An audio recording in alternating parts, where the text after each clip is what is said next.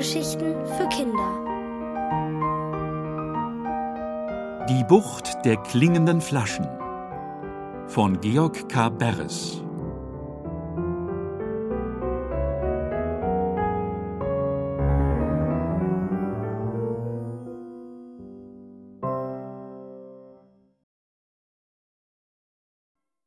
Eine Schatzkarte für Uli. In seinen Ferien am Meer hatte der kleine Uli eine verschwiegene Bucht entdeckt, in der sich alle Flaschenpost der Welt sammelt. Christopher, der Flaschenpostbote, hatte ihm erlaubt, ein paar der Flaschen zu öffnen. Vier Flaschen hatte Uli aus dem Meer geborgen und drei davon bisher geöffnet, aber keine der Botschaften war für ihn bestimmt gewesen. In jeder Flasche hatte der Brief eines Kindes gesteckt. Einmal Grüße an den Vater auf See, der Kapitän war von Beruf, dann eine Suchanzeige nach einem entlaufenen Kätzchen und schließlich ein Ruf nach der langjährigen Freundin, die umgezogen war in eine fremde Stadt.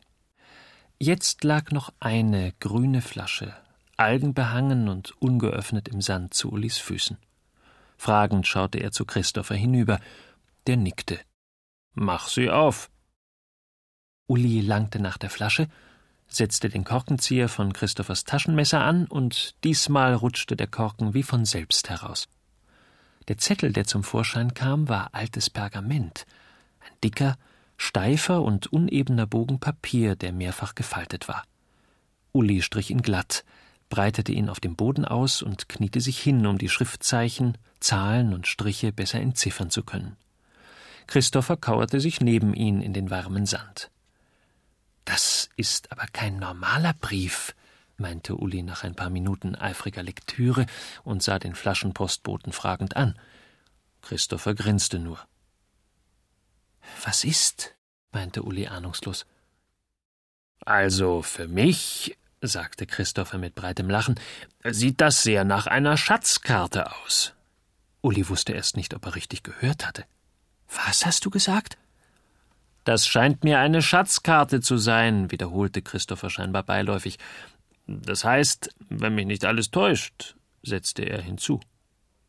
Jetzt erst traute Uli sich aufzuspringen, um seinen Fund herumzutanzen, dabei die Arme in die Luft zu werfen und mit lauter Stimme zu singen Eine Schatzkarte, eine Schatzkarte, eine echte Schatzkarte für mich. Juhu, juhu, juhu.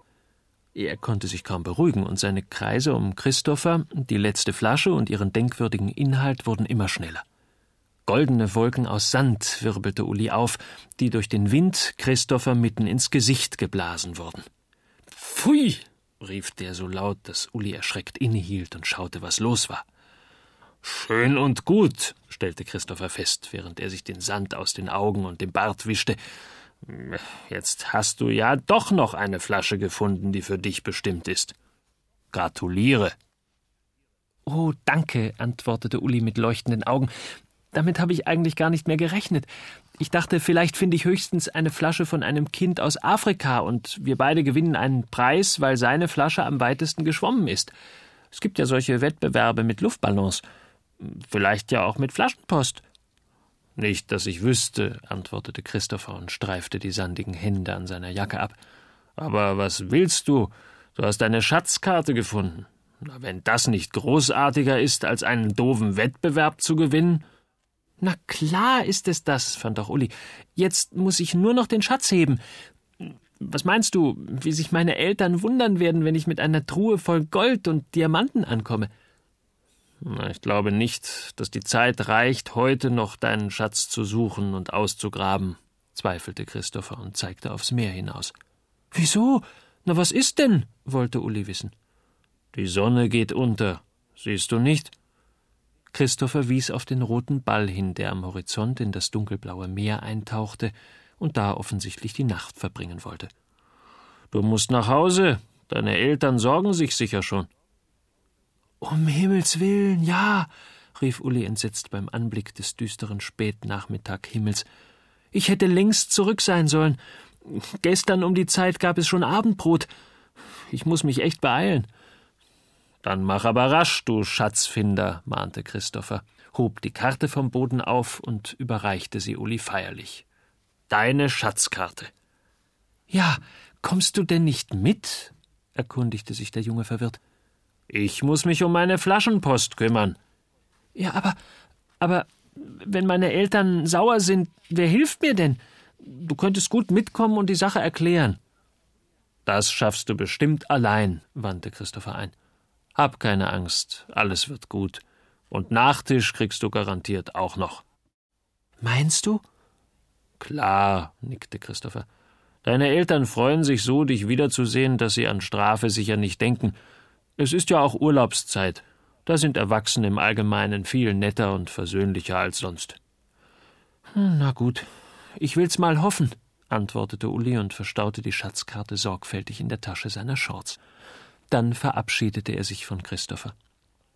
Eins musst du mir versprechen, bat ihn der Flaschenpostbote, dass du nämlich keinem verrätst, wo diese Bucht liegt. Die Sache mit der Flaschenpost aus aller Welt muss unser Geheimnis bleiben. Klar? Ehrensache, versprach Uli und gab Christopher darauf die Hand. Dann trennten sie sich. Christopher blieb auf seinem Posten zurück und Uli lief den Strand entlang, heim zu seinen Eltern. Auf dem Hinweg lag das Meer an meiner linken Seite, erinnerte Uli sich, also muss es beim Rückweg zu meiner rechten sein. Und Uli rannte und rannte. Die Dünen auf und ab, immer weiter und weiter.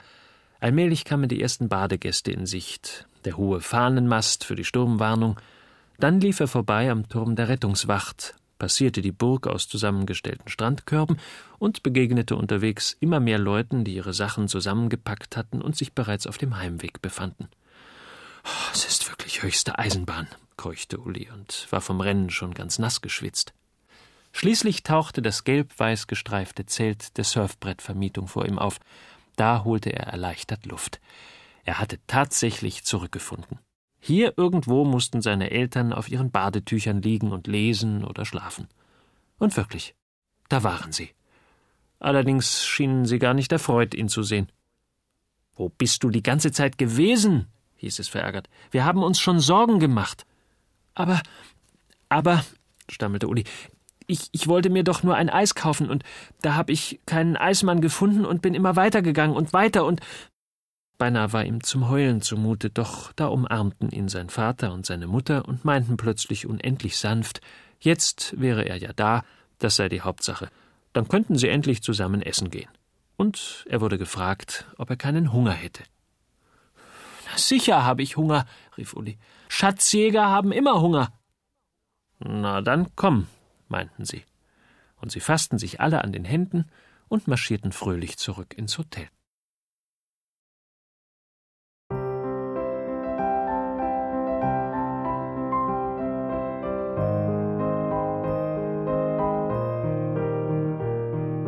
Ihr hörtet Die Bucht der klingenden Flaschen von Georg K. Beres.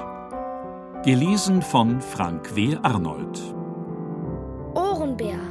Hörgeschichten für Kinder. In Radio und Podcast.